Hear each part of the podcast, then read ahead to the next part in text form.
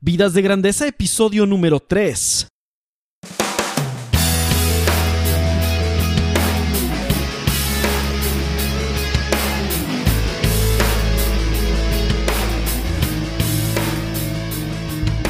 Bienvenidos a Vidas de Grandeza, donde nuestra misión es brindarte la inspiración, claridad y ánimo necesarios para trabajar con propósito y vivir con pasión.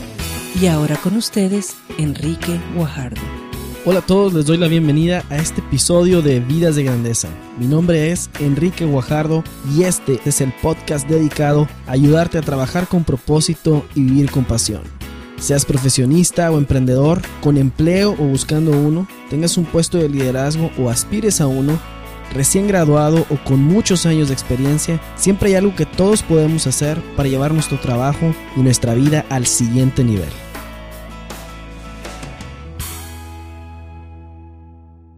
Bueno, pues qué rápido se pasa el tiempo, ya estamos en el episodio número 3 de Vidas de Grandeza. Y pues bueno, yo espero de todo corazón que el material que estamos compartiendo en este podcast sea de mucha ayuda para llevar tu vida personal y profesional a otro nivel y poder trabajar con más propósito y vivir con más pasión. Y en este episodio nos vamos a divertir muchísimo. Vamos a hablar de dos temas que tienen que ver con la carrera profesional y la promoción personal, que son el currículum y la plataforma personal.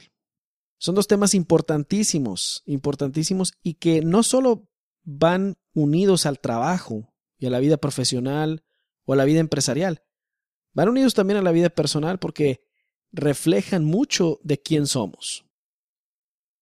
El primer punto, el primer punto que quiero tratar en, en este episodio, el cual he titulado cómo hacer un currículum que se note creando tu plataforma personal. Es un hecho que todos, todos necesitamos un currículum. Todos, todos necesitamos un currículum. No importa si eres empleado o eres emprendedor o si tu padre o tu hermano te van a heredar un negocio o si te sacaste la lotería o lo que sea, todos necesitamos un currículum. ¿Por qué?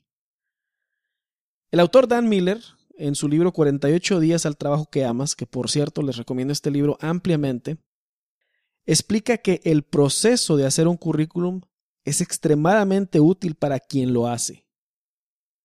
Y continúa diciendo, el proceso de crear un currículum es aquel en el que se presenta con claridad las áreas más fuertes de competencia que uno tiene.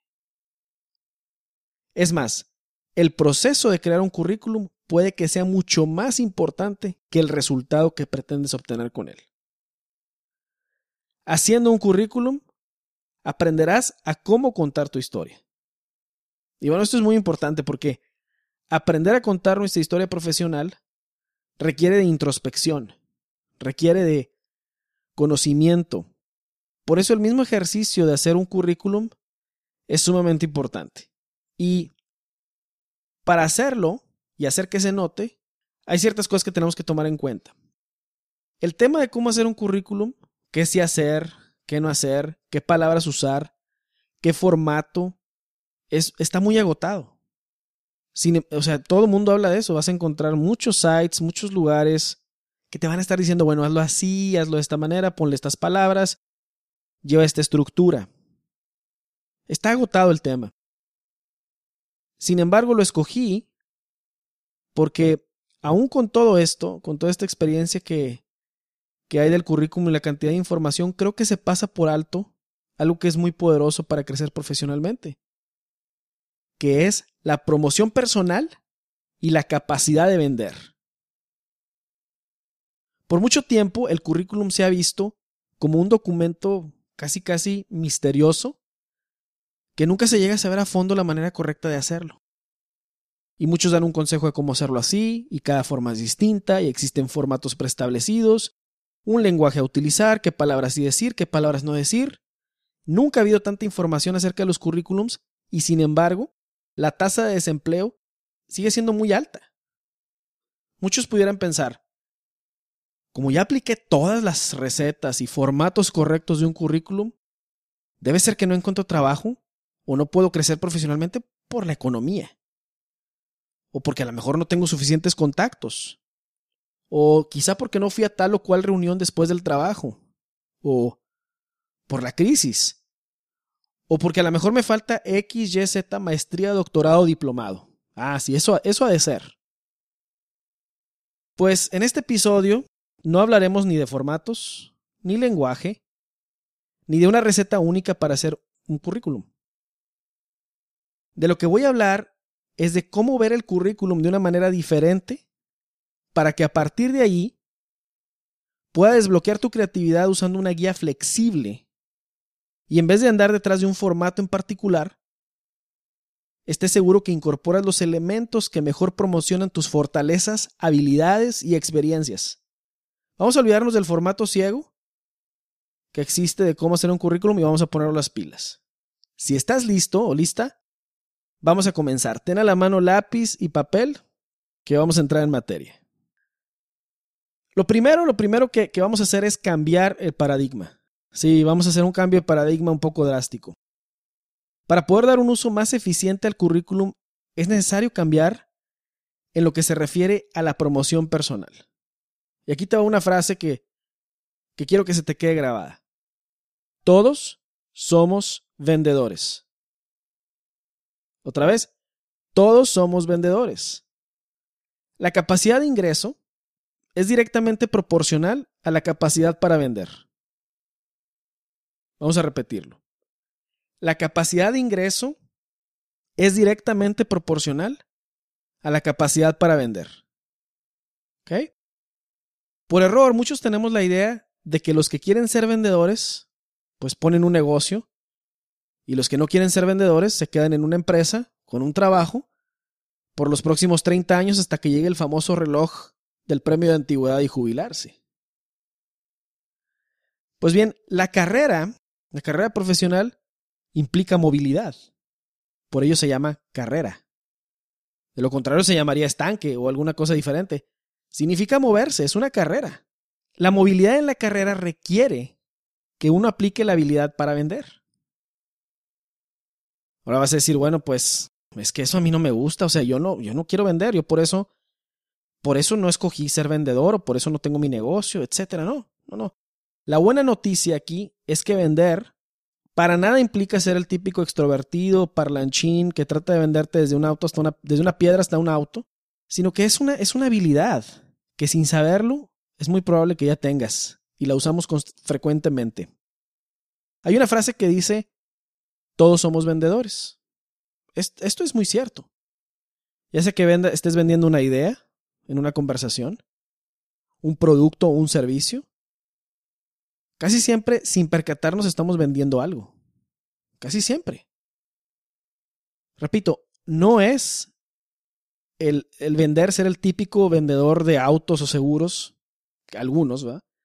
Que son feroces como tiburones y sumamente extrovertidos y hablan y están así enfrente de ti.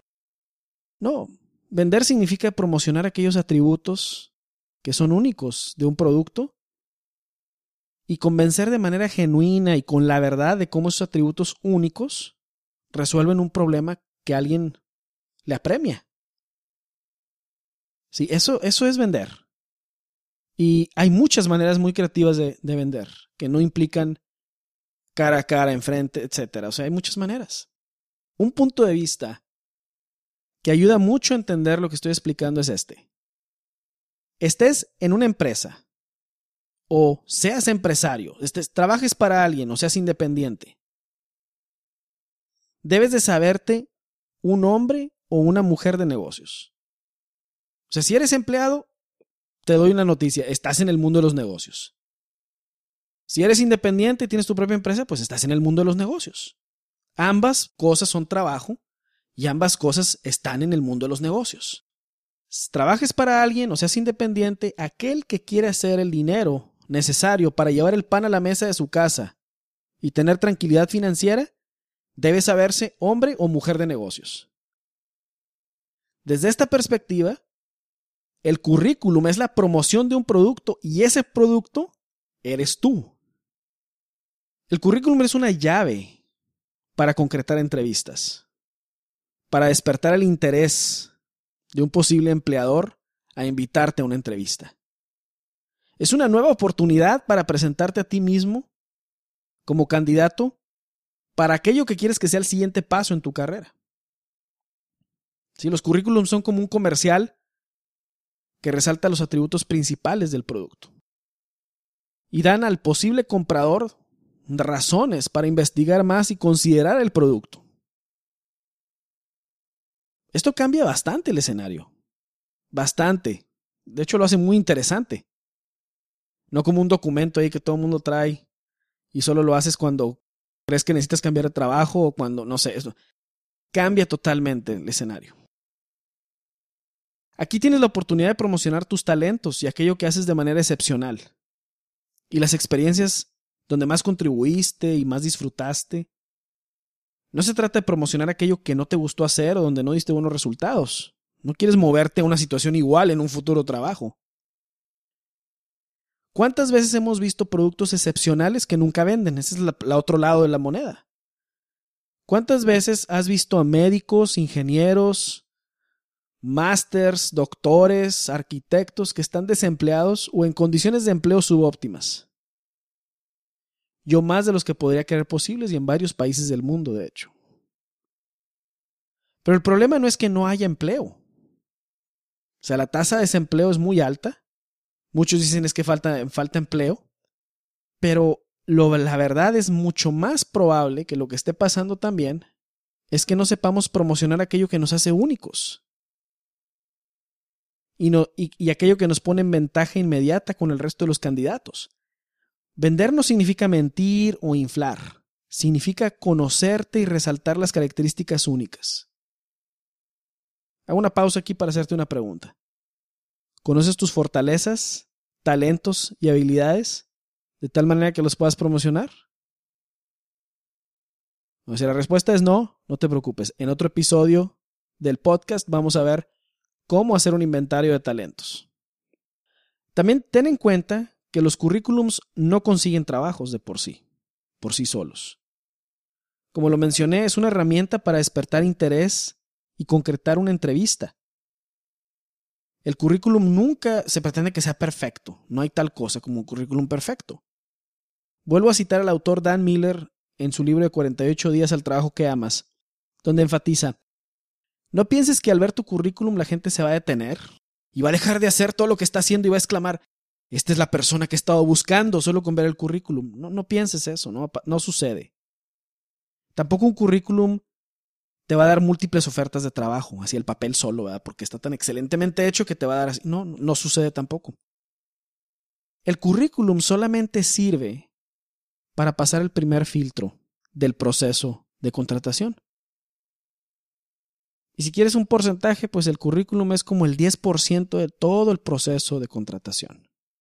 Nadie toma una decisión de contratación basada en un currículum. O sea, si, si, si lo hace, alguien lo hace así, es una decisión muy mala. Es, le falta información. El currículum debe reflejar a dónde quieres ir y no solo ser una fotografía de lo que hiciste en el pasado.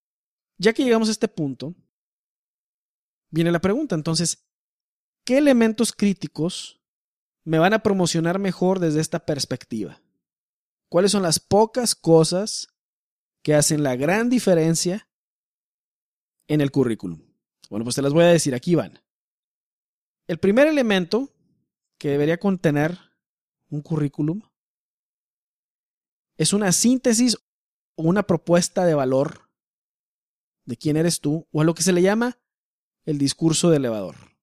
Significa que en lo que tardas de ir de un piso de un elevador a otro piso de un elevador, que son más o menos 45 segundos, das un discurso a alguien que le quieres vender un producto y le dices en 45 segundos qué es lo que te hace único y qué es lo que estás buscando.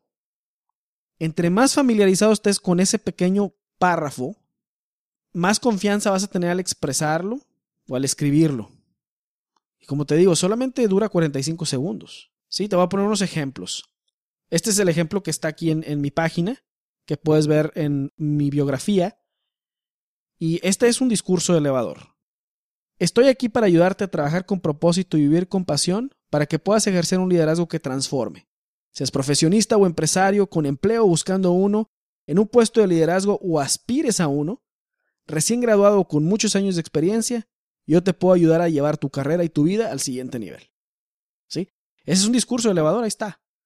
Pues eso es lo que se pone al inicio del currículum. Otro ejemplo es líder energético que ayuda a empresas, equipos e individuos a alcanzar su punto de máxima contribución con enfoque a lograr los objetivos corporativos más retadores, haciendo posible una entrega constante de valor a los accionistas. Ese es otro discurso de elevador. Está resumido, es muy pequeño y va al punto y al resultado. Entonces ese primer elemento es crucial. ¿Cómo hacerlo? Eh, más adelante en mi blog voy a poner disponible una parte de herramientas donde vienen más ejemplos, pero como lo dije, la idea no es hacer una receta. La idea es que te pongas a pensar en tu propio discurso de elevador. Por lo general, este discurso de elevador tiene un elemento que dice, yo, tu nombre, eh, ayudo a, ¿qué cosas ayudas únicas tú? Para, ¿para qué los ayudas? De manera que puedan, ¿qué van a lograr con tu ayuda? Y ese es el discurso elevador. El segundo elemento son experiencias laborales que has tenido basadas y basándolas mucho en resultados, orientándolas a resultados. Sí, las colocas en orden cronológico. En cada experiencia hay que articular en pocas palabras tus principales funciones, no poner la descripción de los puestos y los tres resultados más relevantes. Oye, pero es que no, no puedo contar tres, bueno, los dos o el, o el resultado más relevante.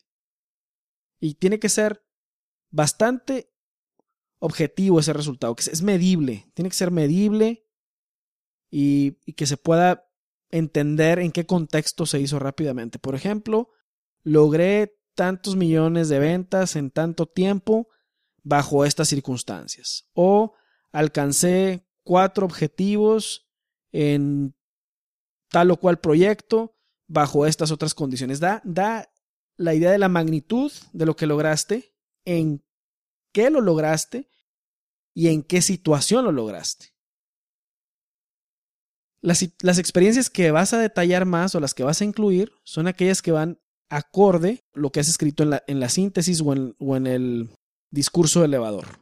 Si te estás promocionando para una posición de liderazgo, debes resaltar experiencias de liderazgo. Tercer elemento. El tercer elemento es estudios, entrenamientos, diplomados y certificaciones que llevas hasta hasta el momento en tu carrera. Y por último, un listado de las habilidades, aprendizajes únicos que tienes, habilidades únicas, que van en acorde a lo que has resaltado al inicio en, tu discurso elevador. Esto es básicamente lo crítico. Cosas más, cosas menos, puedes colocarlas, claro, mientras sean relevantes algo, si es muy especializado, pues tal vez tengas que detallar en algo de, alguna especialización que tengas. Pero finalmente, con esto he tratado de poner cuáles son esos puntos sobre los cuales va a orbitar lo demás.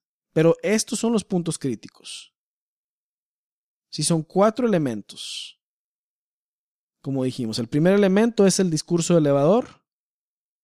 El segundo elemento son las experiencias laborales. El tercer elemento son estudios, entrenamientos, diplomados y certificaciones. Y el cuarto elemento son las habilidades únicas que tienes. No, no más de dos hojas es el currículum. ¿eh? Un currículum que tiene más de dos hojas tiene mucho. Debe estar orientado a resultados y no a procedimientos. Debes decir qué lograste, no tanto cómo lo lograste. El cómo lo lograste, hay un espacio para hacerlo en la entrevista. Lo que básicamente se busca es cómo resuelves los problemas de la posición para la que estás aplicando. Porque el que está buscando un empleado o el que está buscando un candidato está buscando a alguien que le resuelva problemas. La persona que está buscando un producto, la persona que está buscando un servicio, lo busca porque necesita una solución a un problema. Una, una cosa que no es una buena práctica, pero se aconseja mucho, a lo mejor con buena intención, no es una buena práctica estar ajustando el currículum a diferentes vacantes. Porque de entrada, lo que estás buscando en un trabajo es que ese trabajo vaya de acuerdo a tus puntos más fuertes, para que puedas realizarlo desde tu punto de máxima contribución. Tal vez vas a hacer ajustes finos para ciertas vacantes que son del mismo nicho dentro de tu carrera o dentro del plan que estás siguiendo de carrera.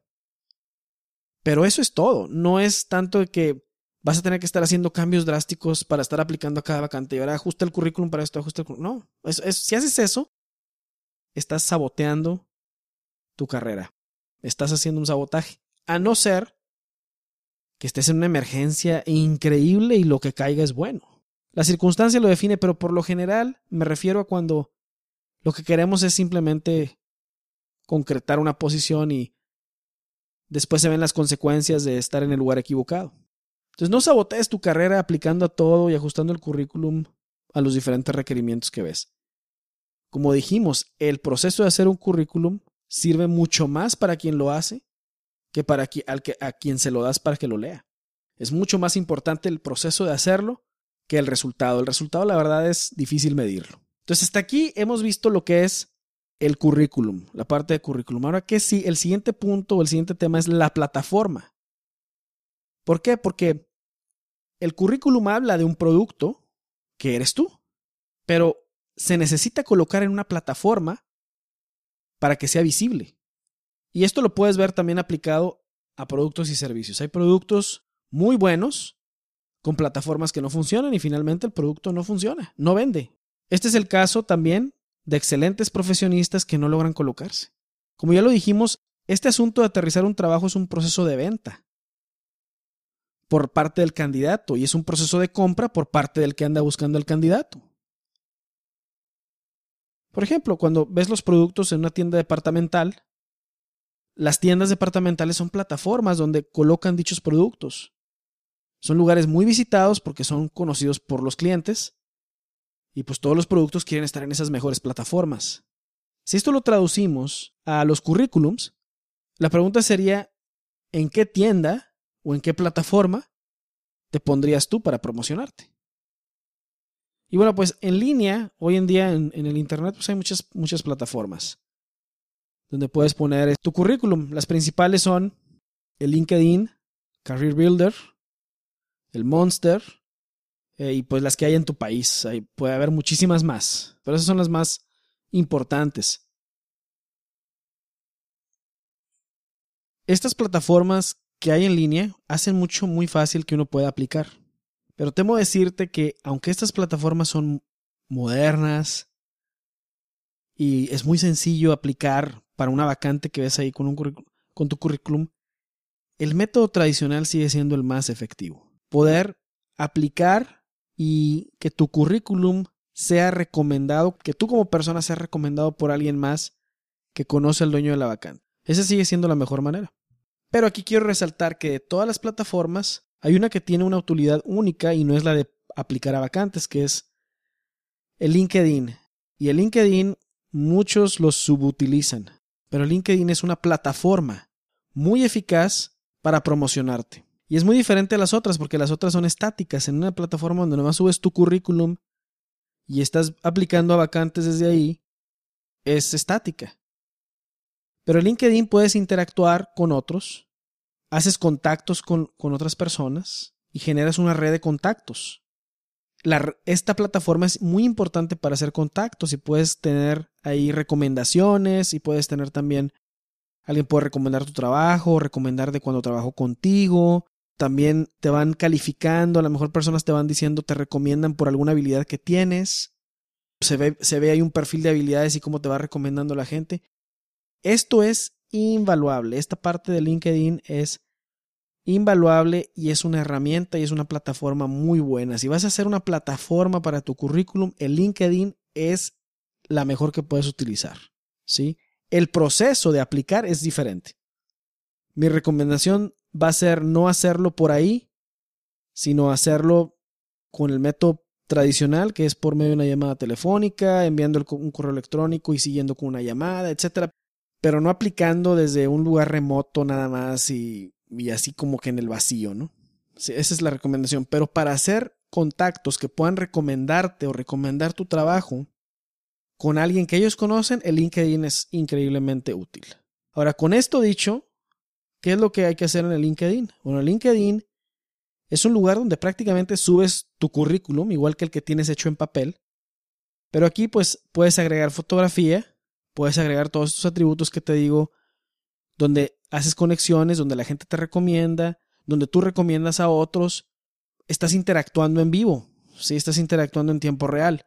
Dicho esto, hay que tener una muy buena, una buena fotografía en LinkedIn. Mi recomendación es que vayas y te saques unas fotos de estudio y es una muy buena inversión porque se pueden utilizar después. En mi página puedes ver las fotografías que yo tengo, las mías son unas fotografías headshots tomadas en un estudio y pues podrás ver que son bastante útiles para poder representar bien quién eres este, y que se vean profesionales y es un aspecto profesional también. ¿Sí? Entonces hay que asegurarse de tener una muy buena fotografía en el LinkedIn. Es necesario que tu currículum en papel coincida con lo que está en el LinkedIn. Y aquí te un, un tip adicional. De ser posible, que te lo recomiendo muchísimo, graba un video de 45 segundos con tu discurso de elevador. Con eso, te vas a poner arriba de muchísimos candidatos. Muchísimos candidatos. Si hablas dos idiomas, graba el video en los dos idiomas. Te vas a poner arriba de muchísimos candidatos de inmediato. Y más cuando se trata de una situación remota, este, se necesita todo esto antes de poder decidir si te van a entrevistar o no. Entonces, esto es la plataforma.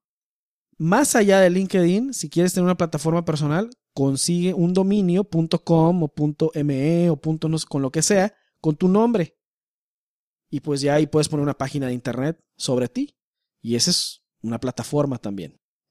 Otras cosas que hay que tener en cuenta para promocionarse es que las mejores vacantes no se publican.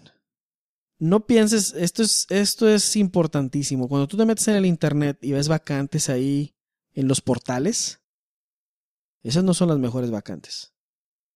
Algunas de ellas son para guardar el espacio, para estar constantemente entrevistando candidatos, para tener una, una fila constante por cuando necesitan cubrir vacantes rápido. Pero las vacantes que salen en Internet muchas veces no son las verdaderas vacantes y las mejores vacantes no se publican. Las mejores vacantes tampoco requieren intermediarios. Hay veces que, bueno, uno ve un headhunter o a un reclutador que le llaman independiente.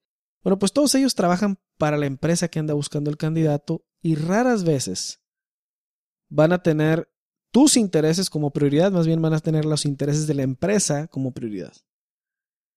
Entonces, como lo había dicho antes, el mejor método es los contactos. Investiga en tu red de contactos quién es el dueño de la vacante que te interesa.